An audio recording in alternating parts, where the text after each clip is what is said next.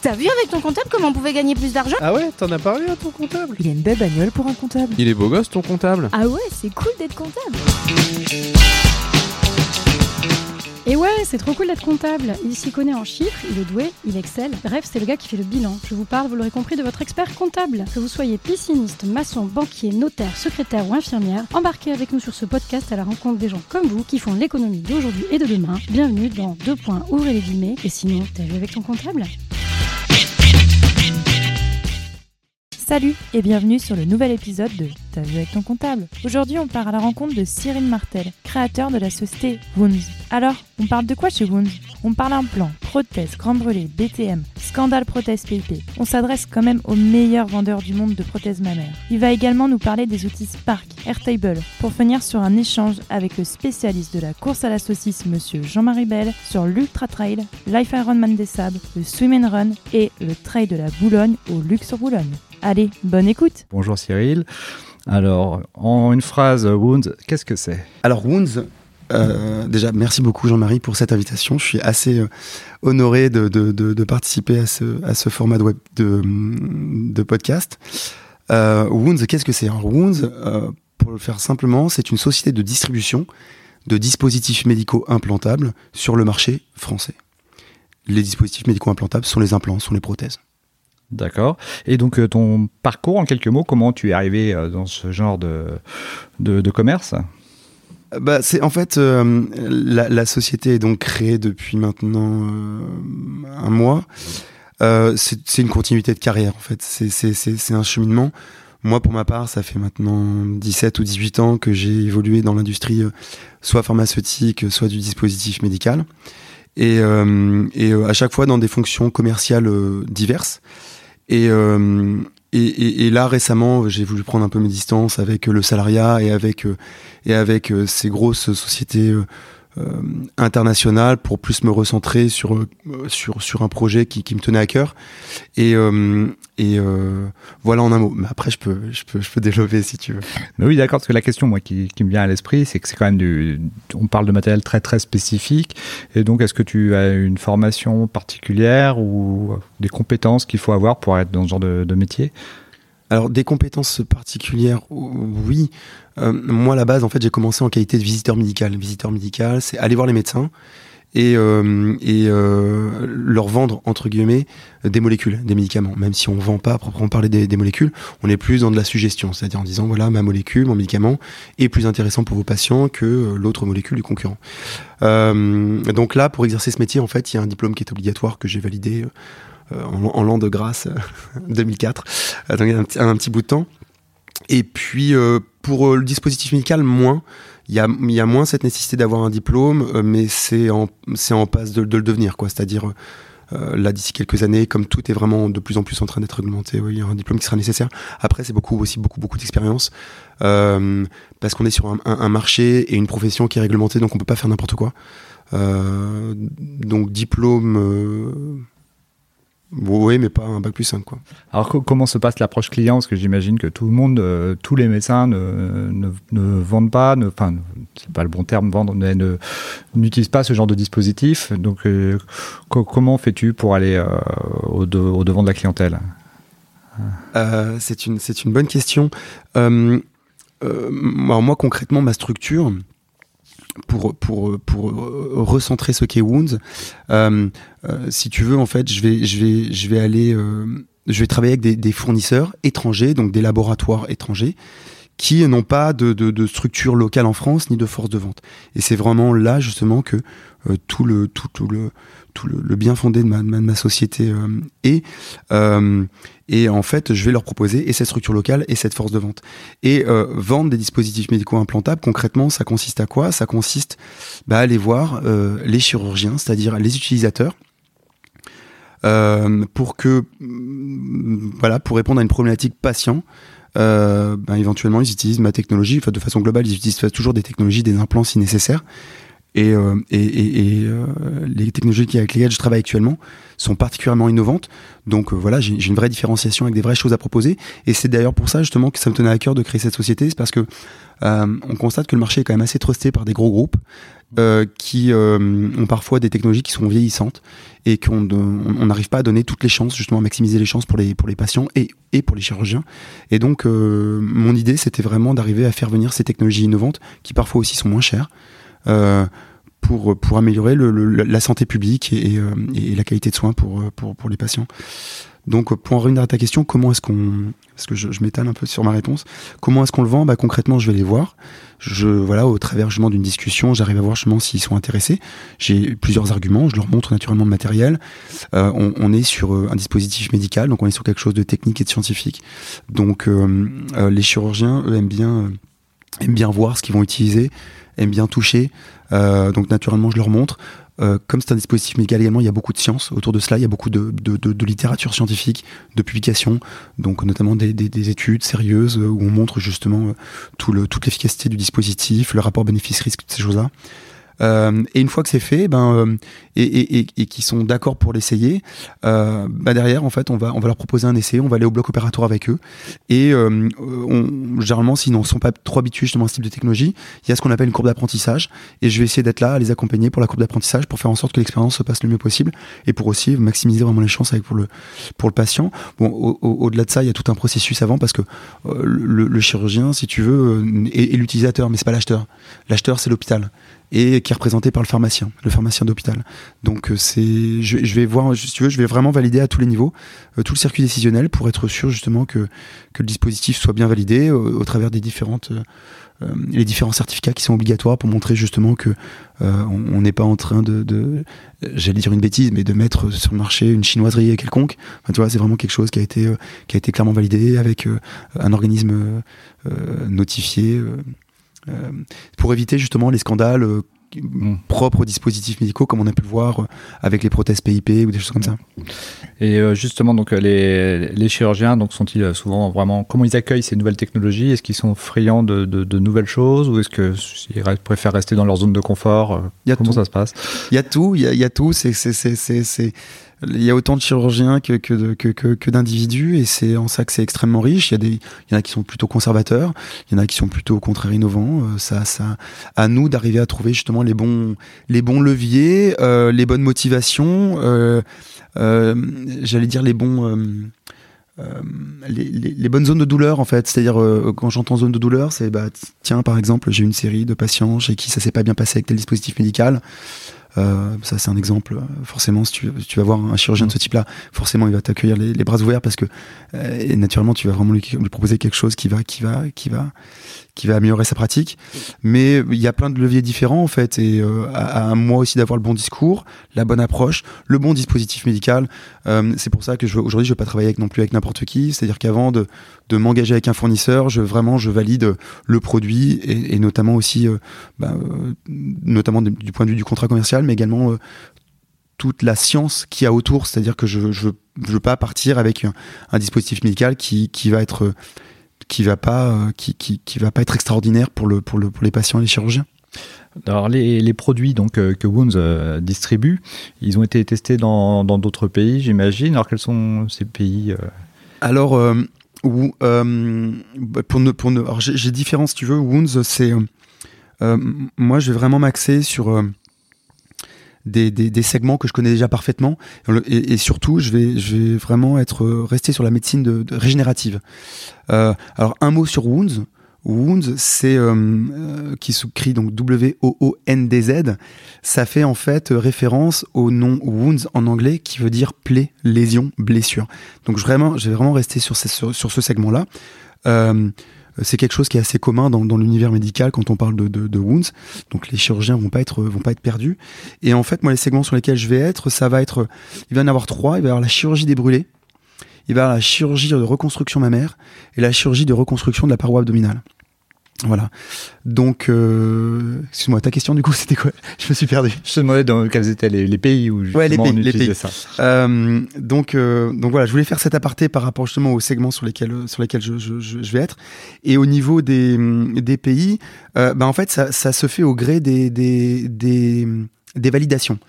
Alors, euh, un des produits, j'en étais là, un des produits que je vais commercialiser de façon exclusive va s'appeler le, le BTM. C'est un produit de régénération dermique pour les grands brûlés, ou pour les grands traumas, euh, ou encore pour les plaies chroniques. Euh, et c'est une société australienne qui le, qui, le, qui le propose, qui le fabrique.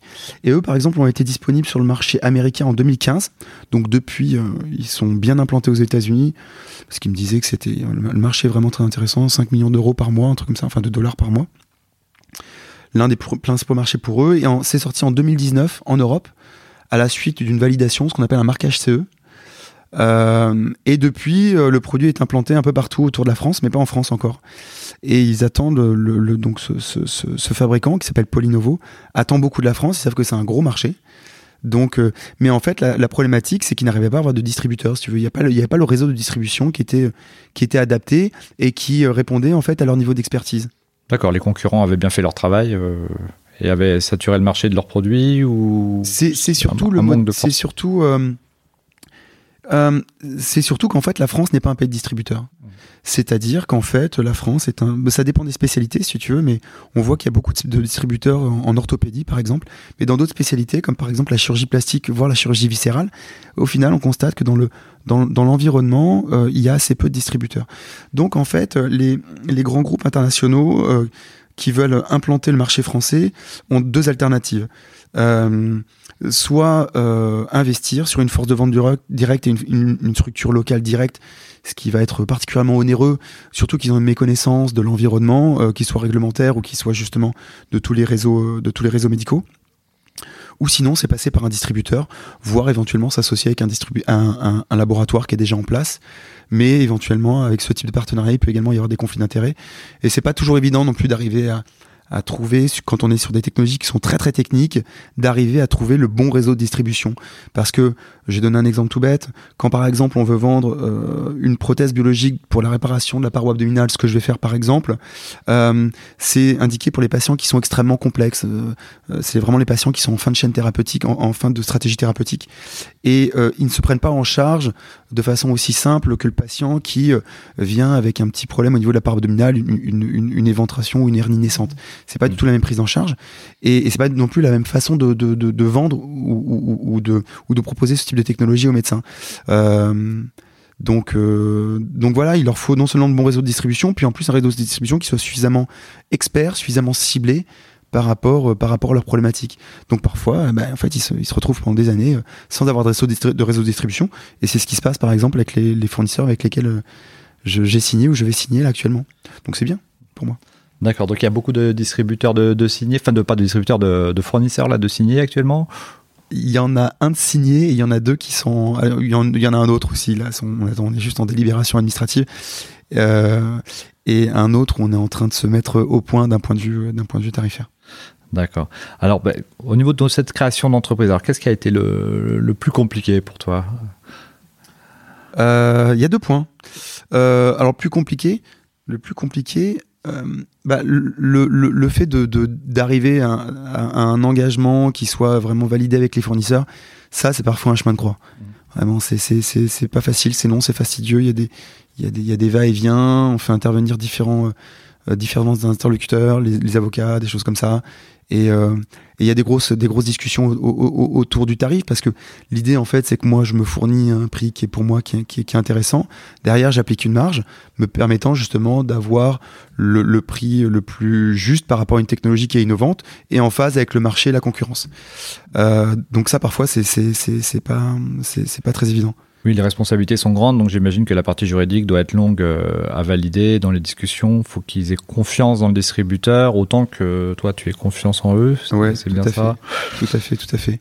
Tout à fait. Puis en plus, c'est beaucoup de c'est beaucoup de sociétés qui sont étrangères, donc il faut intervenir justement des textes de loi euh, qui sont étrangers.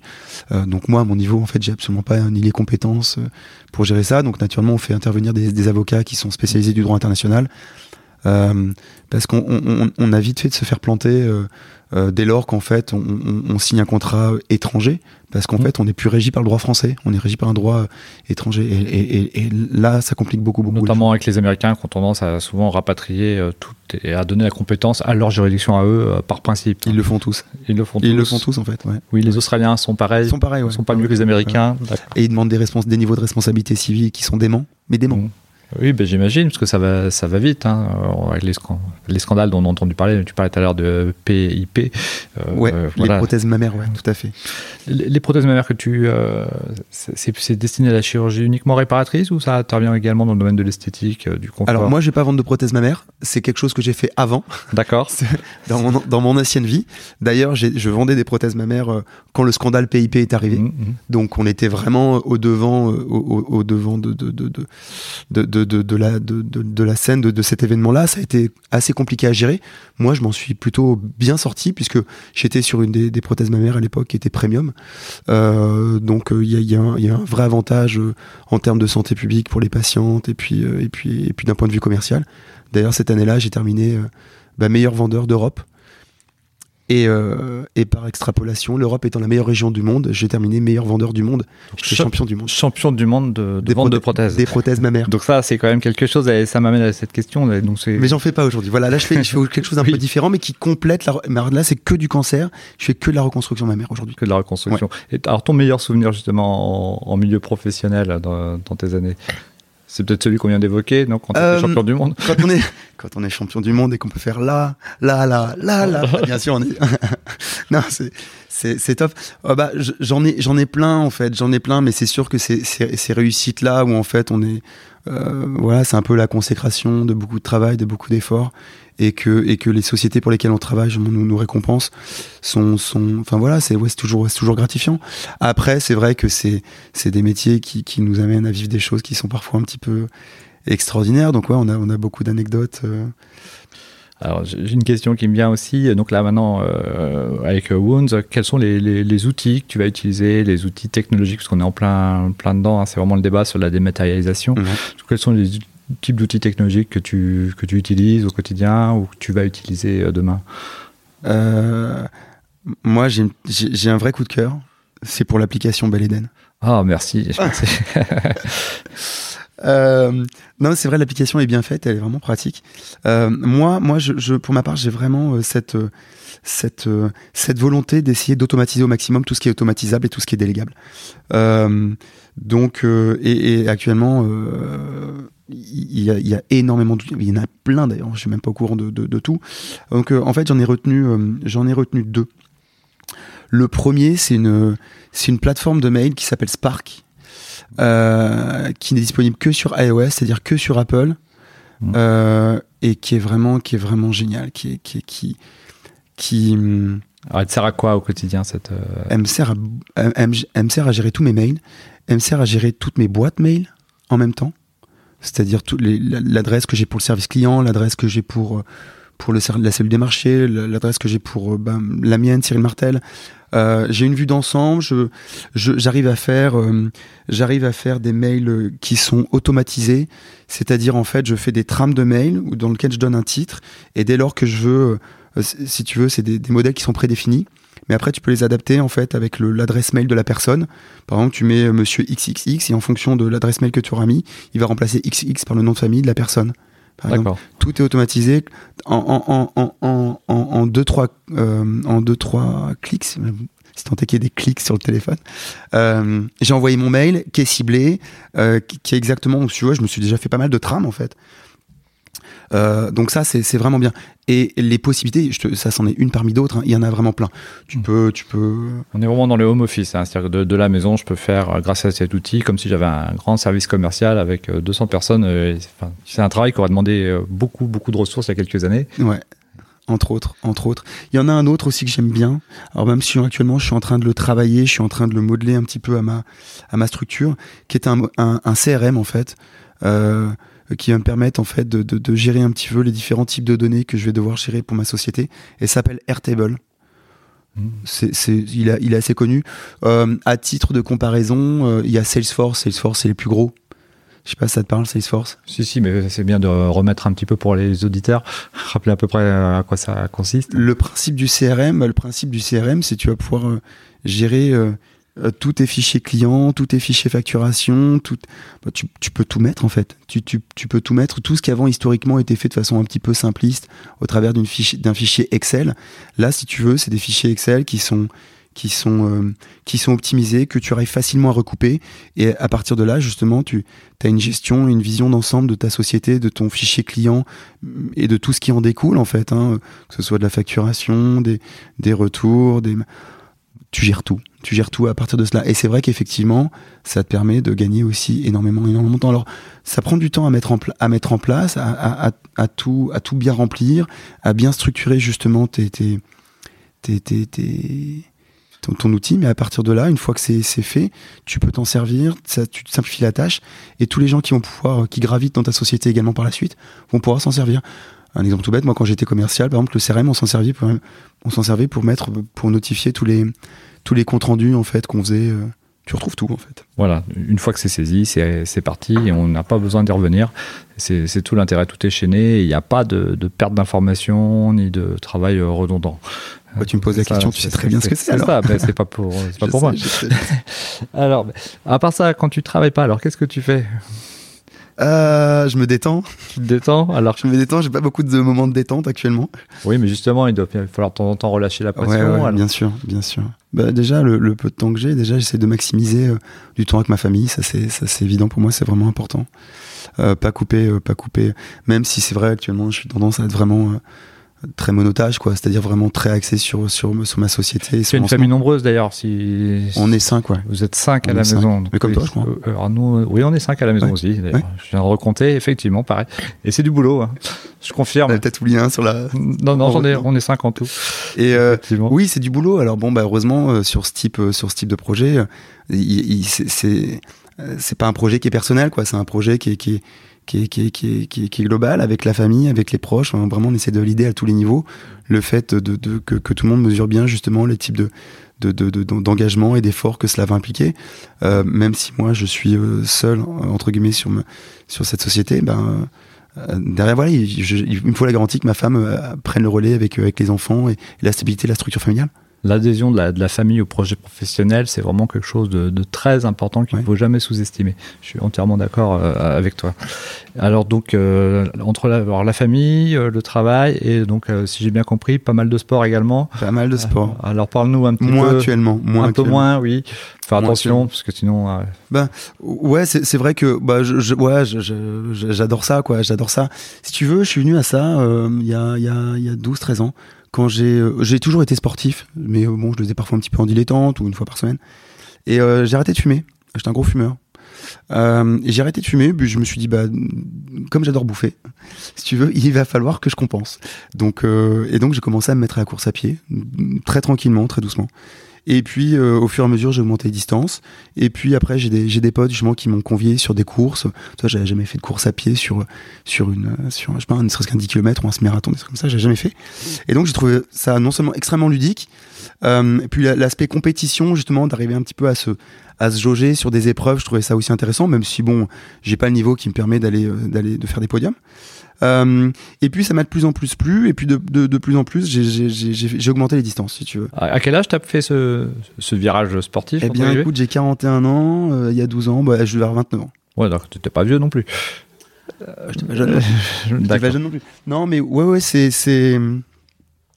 voilà et, et depuis euh, et, et, depuis voilà j'augmente je, les distances de plus en plus et maintenant j'essaie de varier aussi un petit peu les plaisirs alors c'est vrai que bah toi tu fais un 10 km un semi-marathon puis après tu fais un, un, marathon puis après 42 km si tu viens de terminer ton marathon euh, en temps normal, tu dirais mais attends, c'est un truc de barbare, euh, j'arrête, plus jamais de ma vie. Je confirme. C'est mon opinion. Et moi, je me suis dit après 42 bornes, je venais de passer à une d'arrivée, je me suis dit mais non, mais attends, mais il m'en faut plus.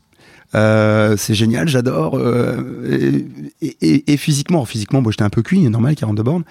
Euh, mais mentalement, je me disais, mais attends, je suis allé puiser des trucs, je suis allé chercher des trucs. Ça, me plaît beaucoup. Donc, de fil en aiguille, comme ça, j'ai, augmenté de plus en plus les distances jusqu'à partir sur des formats qui sont plus importants, qui sont au-delà du, du 100 km, qu'on appelle des, bah, des ultra-distances, en fait. Alors, en deux ultra-trail, tu as participé à certains ultra-trail connus, j'imagine? Euh, ah, bon, j'ai pas fait l'UTMB, j'ai pas fait la diagonale des fous. La diagonale des fous. Non, j'ai pas, j'ai pas fait, je suis pas poussé encore jusqu'à ce niveau de. Ça nous fait un point commun. Jusqu'à. Attends, ça peut peut-être venir. Je viens de me faire opérer du genou. J'ai un genou tout neuf maintenant. Euh, je suis prêt pour faire des très très grosses distances. Non, j'ai fait, euh, j'ai fait le plus gros que j'ai fait, c'est 105. C'était le l'ultra trail du Beaufortin. Euh, qui faisait euh, 8000, 8000 mètres positifs en plus. Oui, parce que tu as la distance et tu as, le dénivelé en plus. Oui, oui. Après, avec des décors qui sont somptueux, c'est génial. Enfin, c'est vraiment tout le principe du trail et tu, tu, tu, tu, tu, tu te régales. Et là, ces derniers temps, euh, alors bien sûr aussi, j'ai fait beaucoup de triathlon.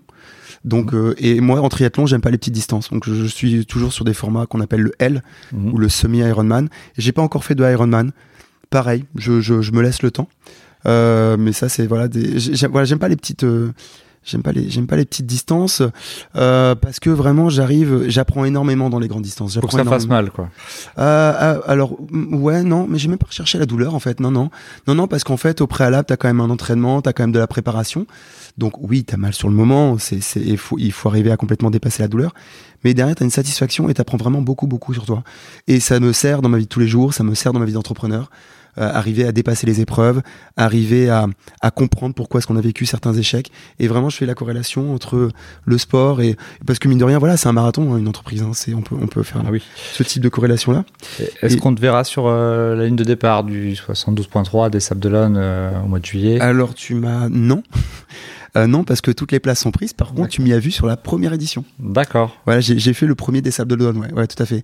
Euh, je l'ai fait donc c'était il y a deux ans hein, de mémoire. C'était il y a deux ans. Ouais. Oui, il y avait, il y avait deux collaborateurs donc de Bel Eden aussi Ouais, qui, qui l'ont fait. qui participaient. Et, et j'ai pas, j'ai pas. il- C'était c'était super. Je me suis régalé, euh, notamment euh, nager comme ça dans dans dans, dans le port C'était c'était c'était incroyable.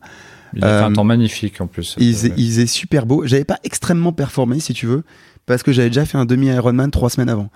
oui, Donc, je tu vois, j'avais un peu. euh, Mais bon, je me suis dit, au moins, j'ai fait le premier des Sables d'Olonne. J'étais, j'étais très content. Et puis, et puis là, ces derniers temps, je me suis ouvert à d'autres choses en gardant une base, si tu veux, de la course à pied, qui reste le sport un peu pivot. Et maintenant, je me suis ouvert à d'autres choses qu'on appelle par exemple le swimrun. Le swimrun, en fait, ça consiste à, à faire de la course à pied, à nager, à faire de la course à pied, à nager. Et comme ça, tu te fais tout un parcours qui peut monter jusqu'à 40, 50 bornes, où tu alternes. Donc, tu, tu cours en, en- en combinaison. Et euh, donc quand tu cours, tu as tendance à loter un peu parce que t'es un petit peu chaud. Et dès que tu arrives en, en- dans l'eau, tac, tu la, tu la remets.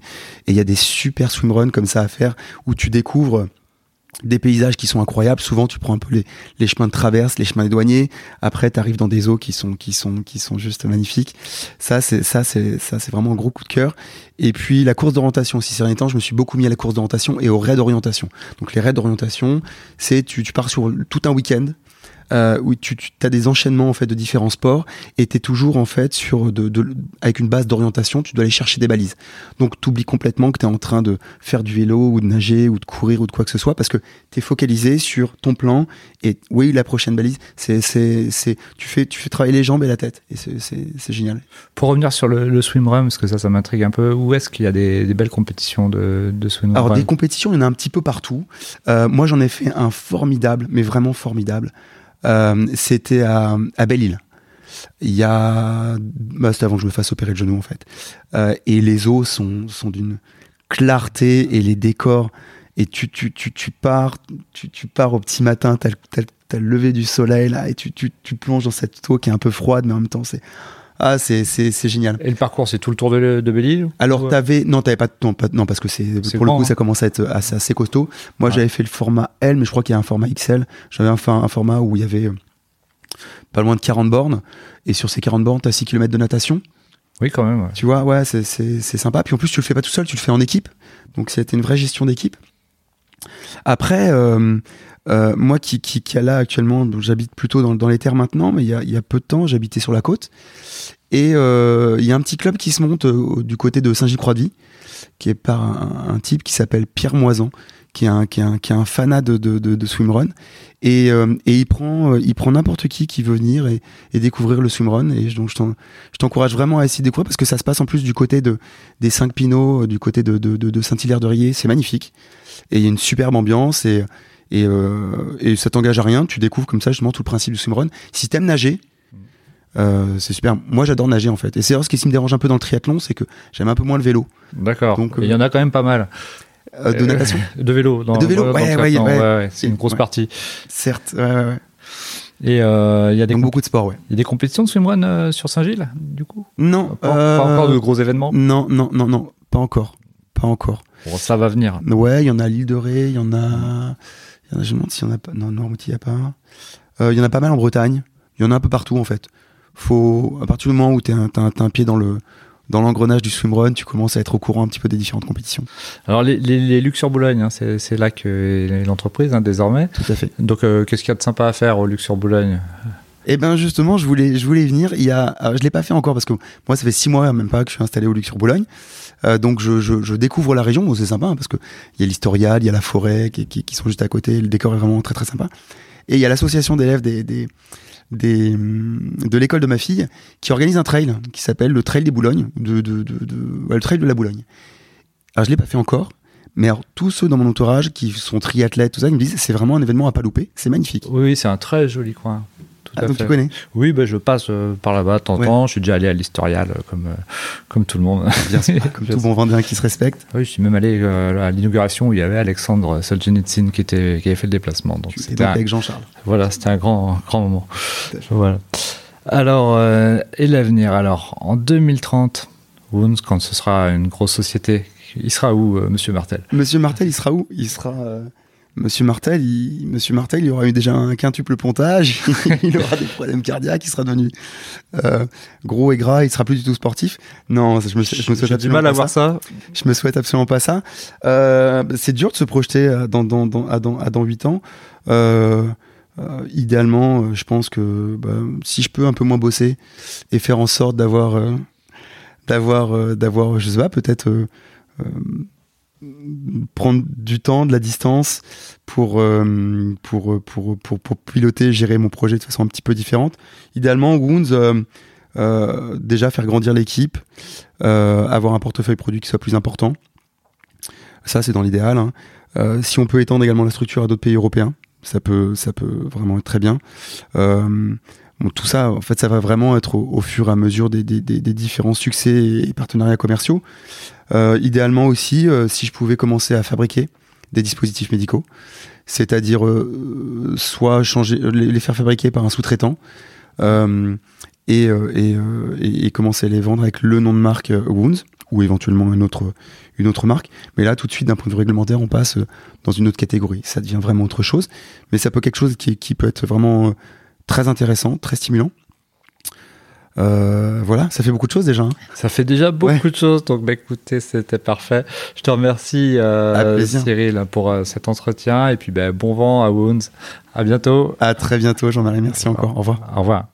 Hey, si vous entendez de nouveau cette jolie petite voix à la fin de l'épisode, c'est que vous êtes arrivé jusqu'au bout. Bravo et merci. Ce contenu vous a plu? Aidez-nous à nous améliorer, donnez-nous des suggestions d'invités, voire même soyez l'invité. Vous pouvez nous mettre une petite note sur Apple Podcast ou Spotify. Après, si ça vous a pas plu, euh, mettez pas de note. Hein. Enfin, mettez pas une note pour mettre juste une étoile. Enfin, je sais pas, écoutez un autre podcast. Quoi. voilà. Merci, salut